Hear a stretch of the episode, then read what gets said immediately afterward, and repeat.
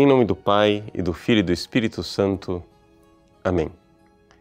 Meus queridos irmãos, nessa caminhada do tempo do Advento, hoje Jesus cura dois cegos. São dois cegos que já começam a enxergar. Por quê? Porque ao clamarem por Jesus, chamando ele de filho de Davi, já estão reconhecendo que ele é o Messias. De fato, Jesus é o filho de Davi esperado. No Antigo Testamento se anunciava que viria um rei. E este rei, ele viria exatamente para instaurar um reino em que não haveria mais sofrimento, dor, não haveria mais males. E aqui Jesus então começa a fazer curas, exatamente de alguma forma realizando as profecias. No capítulo seguinte, capítulo 11, versículo 5, João Batista, no entanto, mostra que está um pouco perplexo. Por quê?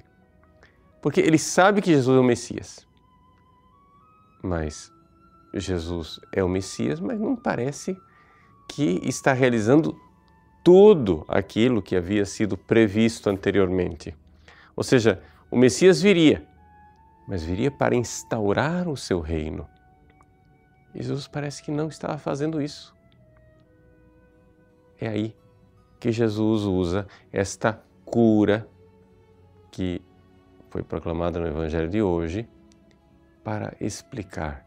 Digam a João Batista né, que está acontecendo tudo como previsto, que os cegos recuperam a vista, mas bem-aventurado aquele que não se escandaliza comigo, aquele que não tropeça.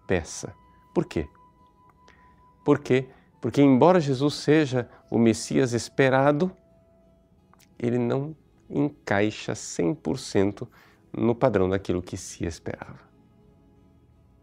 Nós estamos no tempo do Advento. O tempo do Advento é o tempo da espera de Jesus. Jesus que veio no passado, na encarnação, que virá no futuro, na sua glória, mas que vem também na nossa vida no dia a dia. Mas é necessário que nós sejamos curados de nossa cegueira e que a nossa fé seja capaz de interpretar as visitas do Cristo na nossa vida, mesmo que elas não se adequem, não encaixem perfeitamente nas nossas expectativas. Existe um santo chamado São Máximo, o Confessor, que tem uma frase até bastante dura. Ele diz assim: Os idiotas clamam a misericórdia de Deus o dia inteiro. E quando ela aparece, não a reconhecem. É isso que nós estamos tendo o perigo de viver. Ou seja, São Máximo Confessor estava habituado àqueles monges do Oriente que ficam o dia inteiro com uma espécie de terço na mão e repetem constantemente a mesma frase, né? Senhor, tem de piedade, ou seja, inclamando e pedindo a misericórdia, piedade, piedade, piedade, a misericórdia. Mas quando a misericórdia aparece, não a reconhecem. Por quê?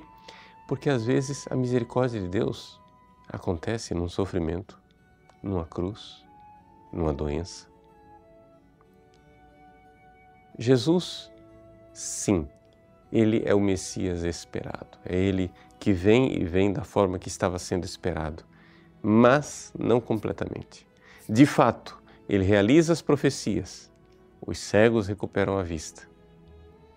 Mas ao mesmo tempo, ele não instaura um reino sem sofrimento.